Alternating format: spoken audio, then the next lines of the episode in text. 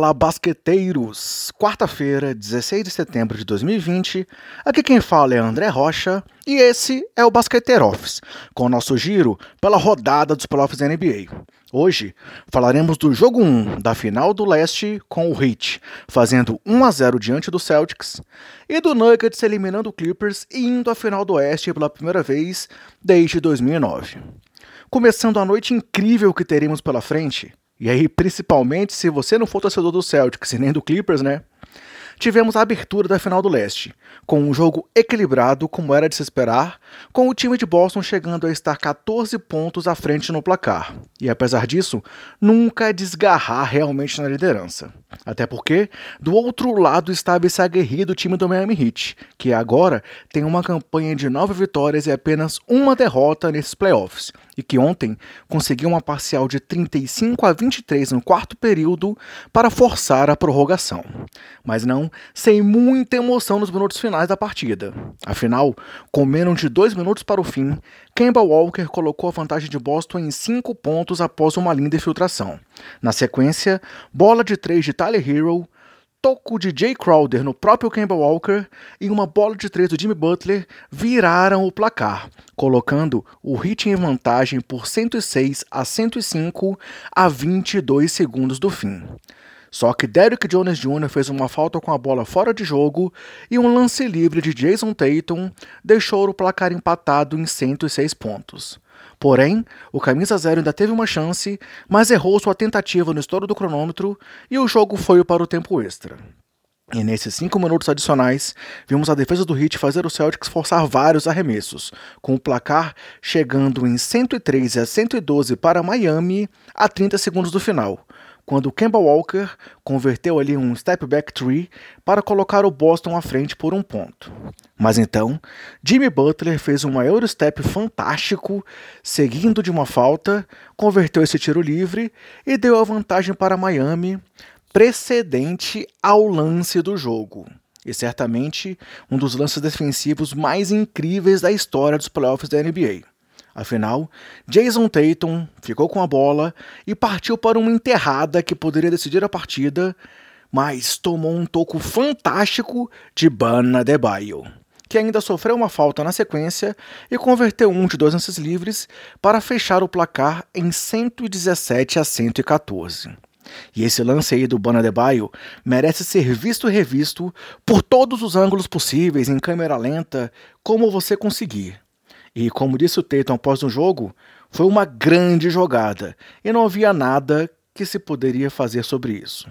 Mas, além do toco absurdo de Bana Debaio, precisamos destacar também o trabalho do time da Flórida dentro do garrafão de Boston, com uma vantagem nos rebotes de 55 a 48 e com uma dominância total em pontos ali dentro do garrafão, com 48 marcados pelo Heat contra apenas 26 do Celtics.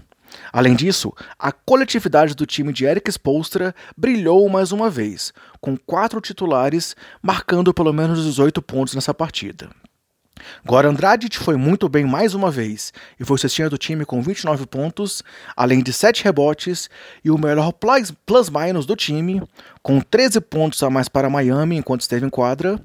Jay Crowder teve 22 pontos, 5 de 9 nas bolas de 3 e uma defesa excepcional, Jimmy Butler teve 20 pontos, dos quais 8 vieram no quarto período e na prorrogação, e Bana Debaio teve 16 pontos, 6 rebotes, 9 assistências, 1 roubo e 2 tocos. Além disso, Tyler Hero veio mais uma vez muito bem do banco, com duas bolas de três decisivas ali no quarto período e na prorrogação, além de ficar a uma assistência de um triplo-duplo, com 12 pontos, 11 rebotes e 9 assistências. E outra coisa que vale destacar é a evolução do aproveitamento de Jimmy Butler nesses playoffs nas bolas de três, indo de 24,4% na temporada regular para 52,4% nessa pós-temporada. Esse hit agora é o primeiro time da história a vencer mais de um jogo em uma única edição de playoffs, em que entrou no quarto período perdendo por pelo menos 10 pontos. Ontem foram 12, assim como no jogo 3 diante do Milwaukee Bucks. Já pelo lado do Celtics, que perdeu apenas a segunda partida em 158 disputadas em sua história nos playoffs, em que liderava por pelo menos 12 pontos no intervalo, destaque para Jason Tatum com 30 pontos, 14 rebotes, 3 roubos e 2 tocos, Marcus Smart com 26 pontos e 6 bolas de 3, Cable Walker com 19 pontos, 10 deles no quarto período e na prorrogação, apesar de acertar apenas uma em 9 bolas de 3 tentadas, e Jalen Brown com 17 pontos e 3 de 4 nas bolas de 3. Falando mais um pouco aí do Jason Tatum, com esses números de ontem, ele se juntou a LeBron James, Tracy McGrady e Luka Doncic como únicos jogadores com uma partida de pelo menos 30 pontos, 10 rebotes e 5 assistências em playoffs antes dos 23 anos. E a pergunta que fica agora, galera, é: será que o cansaço da série de 7 jogos contra o Raptors pesou ontem para Boston? Em alguns momentos da prorrogação me pareceu que sim, tanto física quanto mentalmente. No segundo jogo da noite, uma partida onde o Los Angeles Clippers começou melhor, chegou a abrir 12 pontos no segundo quarto, mas depois viu o Denver Nuggets crescer para chegar a uma vantagem de 20 pontos e no final vencer por 104 a 89. Foi a segunda virada desse time de Denver nesses playoffs após estar perdendo a série por 3 a 1 algo inédito na história da NBA e só visto outras duas vezes na história de todas as outras grandes ligas americanas. Agora, são seis vitórias seguidas desse time em jogos em que poderia ser eliminado. Lembrando que, se voltarmos à temporada passada, são quatro séries de sete jogos seguidas para o Nuggets, que volta à final do Oeste pela primeira vez desde 2009, quando enfrentou justamente o Los Angeles Lakers. Mas eram outros tempos, né, galera? Quando vimos Carmelo Anthony de um lado e Kobe Bryant do outro. Já agora, será LeBron e Anthony Davis de um lado, contra Nicole Jokic e Jamal Murray. E falando nessa dupla, que jogo dos dois craques mais uma vez ontem. The Joker acabou com 16 pontos, 22 rebotes, 3 assistências, 2 roubos e 3 tocos, chegando ao triplo-duplo ainda no terceiro período, tendo sido a primeira vez em que alguém teve um triplo-duplo em apenas 3 quartos num jogo 7 de uma série de playoffs. E também a primeira vez que alguém teve um triplo-duplo com pelo menos 20 rebotes em um jogo 7. Detalhe: foi só a terceira vez que vimos triplos duplos com pelo menos 20 rebotes em playoffs desde que a NBA e a ABA se juntaram, com Jokic se juntando a Kevin Garnett e Tim Duncan. Ambos entraram no Hall da Fama do basquete esse ano. Além disso, foi o segundo triplo-duplo do Jokic em jogos 7, o que e ninguém mais, ninguém tem mais triplos duplos do que Jokic em jogos 7.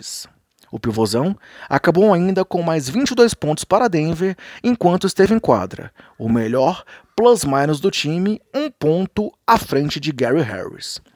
Já Jamal Murray acabou o jogo com 40 pontos, 5 assistências, 15 em 26 nos arremessos e 6 de 13 nas bolas de 3, com destaque para os 20 pontos marcados por ele no segundo quarto, liderando o início da reação de Denver. Agora, Murray é o segundo jogador mais jovem a ter 40 ou mais pontos em um jogo 7 de playoffs, atrás apenas de LeBron James. Além da dupla, destaque para os 14 pontos cada de Gary Harris e Jeremy Grant.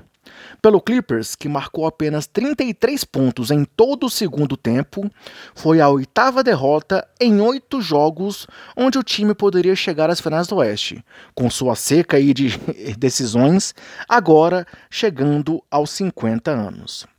E a grande decepção do jogo ficou por conta da dupla Kawhi Leonard e Paul George, que combinaram para zero pontos no quarto período, errando 11 arremessos, dos quais 7 foram em bolas de 3. Em todo o segundo tempo, foram apenas 5 pontos da dupla, com dois acertos em 18 arremessos no geral e um em 10 nas bolas de 3, sendo que no intervalo, o time de LA liderava por 2 pontos. E em toda a partida, o MVP das últimas finais teve apenas 14 pontos, com 6 acertos em 22 arremessos e 2 em 7 bolas de 3, enquanto George teve só 10 pontos, com 4 em 16 nos arremessos em geral e 2 em 11 para 3. Agora, falando especificamente do camisa 13, em sua carreira, Paul George tem médias em jogos de eliminação de apenas 17,6 pontos, com 37,7% de aproveitamento nos arremessos e 31,1% nas bolas de três, e um recorde de apenas uma vitória contra nove derrotas. É, nem Kawhi conseguiu acabar aí com a maldição do Clippers, que teve uma campanha de uma vitória e três derrotas após Patrick Beverly criticar Jokic. Enquanto isso, o Denver está invicto depois que Michael Porter Jr. veio a público pedindo mais espaço no ataque aí do técnico Mike Malone. E após o jogo, o caos se instaurou aí no Clippers, com informações de que os jogadores estavam cansados no quarto período, e aí veio a pergunta: mas quem vinha de uma série de sete jogos na primeira fase não era o time de Denver? Além disso, Kawhi criticou o QI de basquete do time, Lou Williams falou em falta de química entre os jogadores, e aí outro detalhe, logo Lou Williams, que acertou apenas 4 de 27 de bola, 27 de bola de 3 tentadas contra Denver. E por fim, Doc Rivers falou sobre jogadores estarem fora de forma. Mas falando aí do Doc Rivers, foi a terceira vez que o técnico perdeu uma série quando estava vencendo por 3 a 1, sendo seis derrotas seguidas em jogos em que poderia chegar às finais do Oeste treinando o Los Angeles Clippers. Primeiro, com aquele timaço lá do Lob City, que tinha Chris Paul, Blake Griffin, DeAndre Jordan, e agora com esse time aí de Kawhi e Paul George. Além disso, foi sua oitava derrota em jogos 7 na carreira, um recorde aí na NBA. E aí, será o fim da liga para Doc em Los Angeles? Bem, e uma coisa é certa, Kawhi conseguiu dar o primeiro título para o Raptors, mas esse Clippers mostrou que não é cascudo como esse time do Raptors, né galera? Ainda bem, porque se Kawhi em anos seguidos liderasse Raptors e Clippers ao título, já ia ter gente colocando ele aí como o maior da história. Ah, e não se esqueçam de um detalhe: o Clippers não tem escolhas de primeira rodada no draft até 2027, sendo que os contratos de Leonard e George só são garantidos por mais um ano, enquanto o Montrezl Harrell, que ontem teve 20 pontos e 26 minutos, é agente livre na próxima off-season. Preocupações pela frente aí para Tilman Fertitta e para o front office do Clippers. Agora, o Nuggets vai encarar o Lakers, mesmo tendo chegado até aqui com um saldo de menos 21 pontos nos 14 jogos disputados nos playoffs. De qualquer forma, é melhor o Lakers não abrir 4 1 na série, né, pessoal? Vai saber. E fechando o programa, duas notícias da NBA nesses dois últimos dias. A primeira foi o anúncio da aposentadoria do Brazuca Leandrinho Barbosa o único brasileiro a ter um prêmio individual da NBA e também um anel de campeão, deixa as quadras e volta à Califórnia para atuar como mentor dos jogadores do Warriors a convite do técnico Steve Kerr. E Barbosa, como eles dizem, não é o único, pois Shaw Livingston também está voltando ao Golden State, agora fora das quadras. E a segunda notícia, galera, foi a divulgação dos times de calouros da temporada. O primeiro time tem Jamoran, Kendrick Nunn, Brandon Clark, Zion Williamson e Eric Pascal, enquanto o segundo time teve Tyler Hero, Terence Davis, eh, Terence Davis II, Kobe White, PJ Washington e Rui Hashimura. Já os playoffs, galera, continuam amanhã com o jogo 2 entre Boston Celtics e Miami Heat às 20 horas horário de Brasília, com a transmissão da ESPN, como será em toda a final do leste. Por hoje é isso, galera. Esperamos que vocês estejam curtindo aqui o Basqueter Office. Confira muito mais no nosso Twitter. Se cuidem, cuidem dos seus, cuidem do próximo e até mais!